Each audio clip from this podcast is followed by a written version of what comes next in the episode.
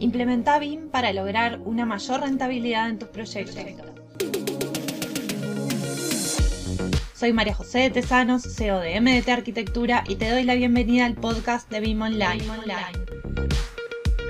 Estoy aquí para compartir contigo mis conocimientos y experiencia trabajando en proyectos con BIM para que puedas tomar acción y avanzar en el proceso de implementar BIM que traerá más eficiencia y productividad a tus proyectos.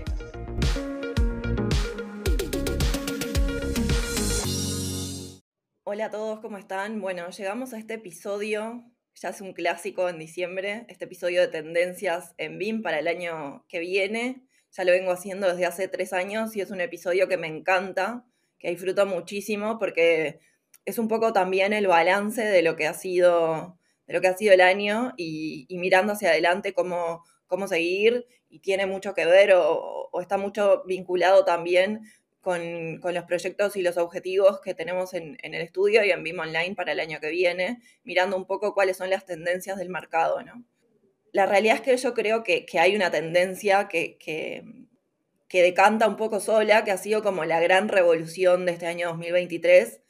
que es eh, la inteligencia artificial, ¿no? BIM, inteligencia artificial de la mano para construir todavía proyectos mucho más potentes, para poder diseñar proyectos mucho más potentes pero que en realidad traen eh, de la mano o aparejados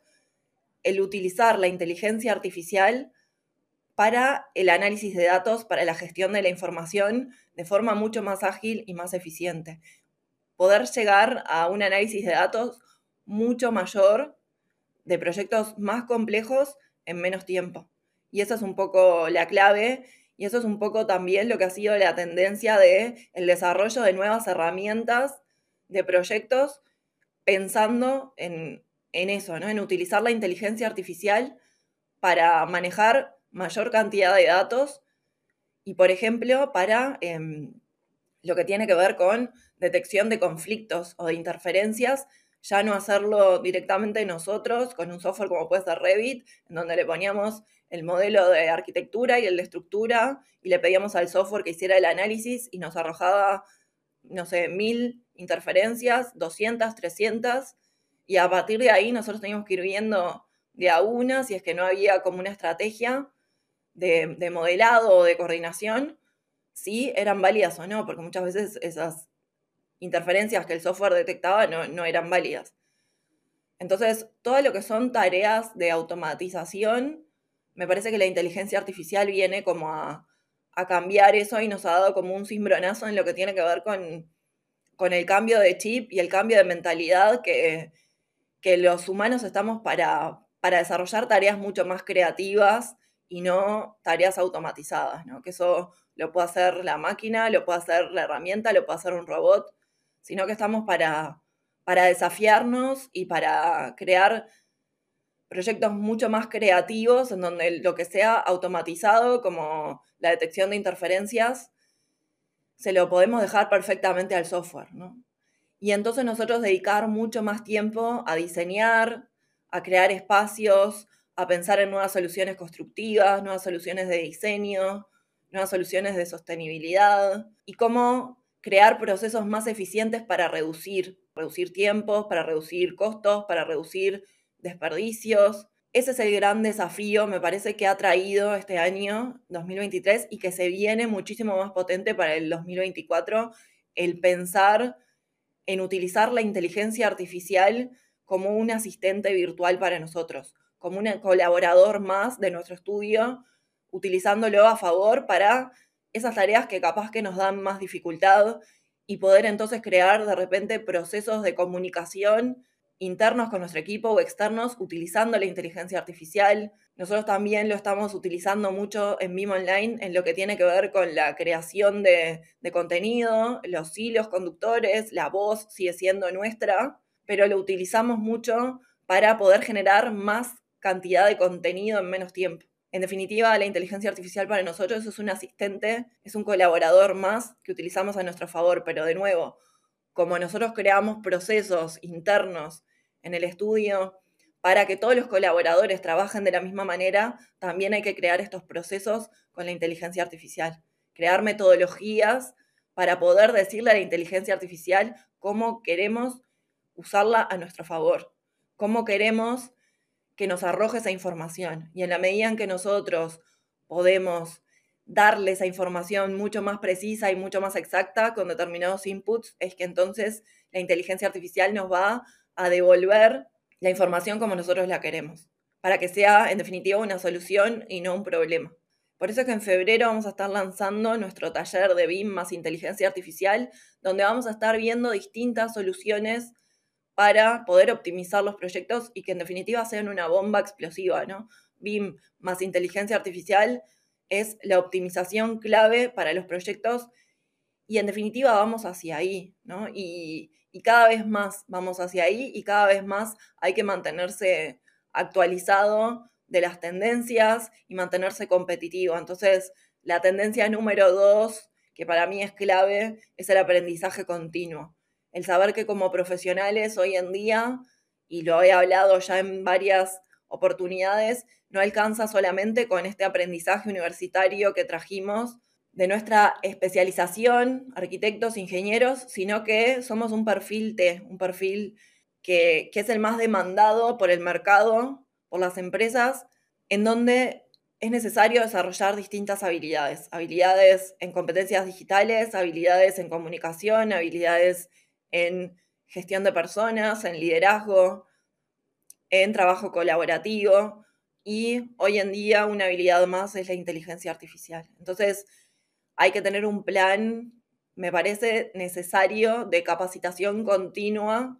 Y esto va un poco atado de lo que va a ser el episodio que viene sobre mis aprendizajes de este 2023. Pero hay algo que me ha dado mucho resultado y me, adelanto un poco en esto, que es tener un plan de capacitación interno para mí, en donde le dedicaba un día a la semana, unas horas, a analizar nuevas herramientas de inteligencia artificial, a poder realizar una capacitación por semana, algunas horas, y esto fue clave para mantenerme actualizada. Poder dedicarle ese tiempo y que sea parte de esa planificación eh, semanal, mensual y anual también, y marcó un impacto y un diferencial que, que lo amplío para el año que viene para todo el equipo, en donde vamos a destinar horas solamente de capacitación a herramientas digitales, a abrir la mente, a poder crear nuevos procesos, a tener espacios también más creativos. Eso es en definitiva un gran diferencial, el mantenerse actualizado y en un aprendizaje continuo en donde todos tenemos 24 horas, pero al final es en qué destinamos ese tiempo y cómo podemos hacer ese, ese espacio para poder incorporar siempre lo nuevo para mantenernos competitivos. Otra gran tendencia para mí para el año que viene que, que se está buscando cada vez más es eh, el trabajo colaborativo. Me parece que, que cada vez más los profesionales somos conscientes de que el trabajo colaborativo es absolutamente necesario entre las distintas disciplinas en construcción, en donde el diseño, ya desde la etapa de diseño, el proyecto tiene que ser pensado interdisciplinariamente entre los distintos asesores, donde todos tienen que intervenir. Entonces, para buscar eso es necesario también abrir el espectro de plataformas para trabajar en la nube, plataformas para poder comunicarnos mejor, para poder intercambiar información y para lograr una mayor interoperabilidad. Y esta búsqueda se viene todavía mucho más para este 2024, buscando distintas alternativas que sean compatibles para todas las partes involucradas en el proyecto, para que todos podamos trabajar desde las herramientas que usamos y desde los procesos que usamos. Pero para esto también es necesario tener procesos creados internamente en nuestros equipos de trabajo, en nuestros estudios, porque es la única manera que al pensar en trabajar con otro equipo de trabajo nosotros podamos contarle a ese equipo de trabajo cómo trabajamos nosotros, qué procesos tenemos creados y cómo sugerirle entonces a ese otro equipo de trabajo de, de poder trabajar. Y muchas veces cuando hay dos equipos de trabajo que tienen procesos creados, poder consensuar ese intercambio, esa comunicación se hace mucho más fácil, sobre todo cuando está documentada. Por eso nosotros estamos documentando absolutamente todos los procesos, todos. Eso va a facilitar muchísimo que un colaborador nuevo que se quiera sumar pueda incorporar esos procesos y también poder contarle a otros equipos de trabajo cómo trabajamos y sugerirles también que se incorpore en ese proceso que ya está creado y que funciona. Y el trabajo colaborativo también en remoto, ¿no? Donde no hay, no hay barreras. Antes pensar en un trabajo colaborativo con otros equipos de trabajo en otros países era impensado o por lo menos reflexionar si iba a ser posible o no. Hoy en día eso ya está claro que funciona, que es así. Nosotros, nuestro equipo interno del estudio, trabajamos todos en remoto, incluso los que, los que estamos aquí en, en Uruguay. Nos juntamos, sí, por supuesto, presencial, si podemos, cada tanto, eso fortalece los vínculos. Tenemos colaboradores en Argentina, en Venezuela, en España, y trabajamos sin ningún tipo de inconveniente. ¿Por qué? Porque tenemos procesos creados de comunicación, de reuniones, de desarrollo de proyectos. Entonces eso facilita muchísimo el trabajo en equipo, independientemente del lugar donde, donde se encuentre. Otro concepto que me parece que se viene con todo para el año que viene es el tema de los proyectos más sostenibles, ¿no? Buscar una mayor sustentabilidad, una mayor eficiencia energética en el diseño de los proyectos, pudiendo controlar el entorno exterior y el entorno interior, teniendo cada vez mayor información sobre el clima exacto, cómo funciona, cómo podemos crear cerramientos más eficientes, cómo podemos pensar en diseños que sean más inteligentes con el uso de el Internet de las cosas, en donde podemos crear edificios más inteligentes controlando eh, la luz, controlando los cerramientos, la apertura, controlando también las horas de uso. Y esto también lleva a otra tendencia que se está entendiendo cada vez más, que si bien ya se viene utilizando BIM para lo que es operación y mantenimiento de los edificios, ya hay un cambio de mentalidad en, en el que BIM para operación y mantenimiento de edificios es absolutamente necesario porque genera ahorros sustanciales para los dueños de los edificios, para los inversores. El tener ese análisis predictivo de cada cuánto hay que hacer reposiciones, cada cuánto hay que hacer mantenimiento qué costo va a tener eso, ¿no? Pero además tener esa información controlada para que no se dispare en cuanto a costos, en cuanto a tiempos y que yo tenga un control mucho más certero y mucho más exacto de qué piezas le estoy poniendo a este edificio, qué materiales, cómo se van a comportar y tener un análisis entonces mucho más predictivo, porque podemos tomar decisiones inteligentes con respecto al proyecto cuando tenemos la información en la mano. Entonces, en definitiva, lo que estamos avanzando es a tener un control mayor de la información de nuestros proyectos para poder tomar decisiones mucho más acertadas. Y en este sentido también el desarrollo cada vez mayor de software, como les comentaba, con inteligencia artificial para lo que tiene que ver con el análisis y gestión de datos, también en, en operación y mantenimiento. ¿no? Ni hablar del desarrollo de gemelos digitales y de, y de modelos as-built para poder desarrollar esos gemelos digitales, porque, como te decía, se entiende cada vez más entre los profesionales de la industria que es absolutamente necesario tener esa información sobre cómo se va a comportar el edificio una vez que se entreguen las llaves, que se haya terminado. Bueno, ¿cómo puedo yo mantener este activo, cómo puedo yo cuidarlo para que sea lo más óptimo y eficiente para mí como inversor y como dueño de este edificio. Después el desarrollo de estándares y regulaciones me parece que viene teniendo un impacto sustantivo en lo que tiene que ver con la adopción de BIM en los distintos países, donde se busca cada vez más y tenemos muy de cerca lo que ha sido este año el desarrollo del plan BIM España, que ya venían trabajando muchísimo desde hace años, pero que este año ha sido clave en todo lo que tiene que ver con la generación de estándares y regulaciones en los distintos ámbitos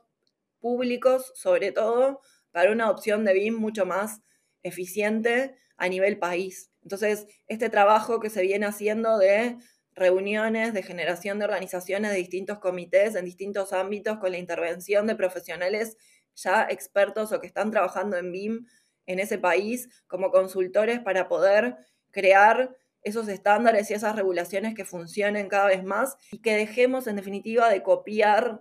lo que hacen otros países sin contextualizar en donde muchas veces ese copio y pego termina generando más frustración y más confusiones que aciertos. Entonces, me parece que se viene muchísimo para el año que viene el generar impacto con consultar cada vez más a profesionales de otros países sobre qué se está haciendo y cómo avanzar mejor. Y generando alianzas entonces entre distintos profesionales de distintos países y se me vienen muchísimas organizaciones a la cabeza pero no quiero dejar de perder el foco en este tema que es súper amplio y no, y no quiero tampoco que se extienda muchísimo este episodio, en donde avanzar acompañado es fundamental, en donde crear sinergias y crear alianzas para poder compartir experiencias y avanzar de la forma más óptima posible y con menos desvíos, mirando de forma muy cercana a quienes ya están avanzando en este proceso de implementación y están haciendo que BIM sea posible cómo lo están haciendo para poder avanzar hacia ahí. Entonces, esta búsqueda cada vez mayor de estándares y regulaciones a nivel país para una opción de BIM mucho más eficiente me parece fundamental y el año que viene se avanza muchísimo más hacia ahí. Entonces, lo que te quiero dejar como reflexión en esto es que avanzar en BIM acompañado es fundamental, se hace vital. Entonces,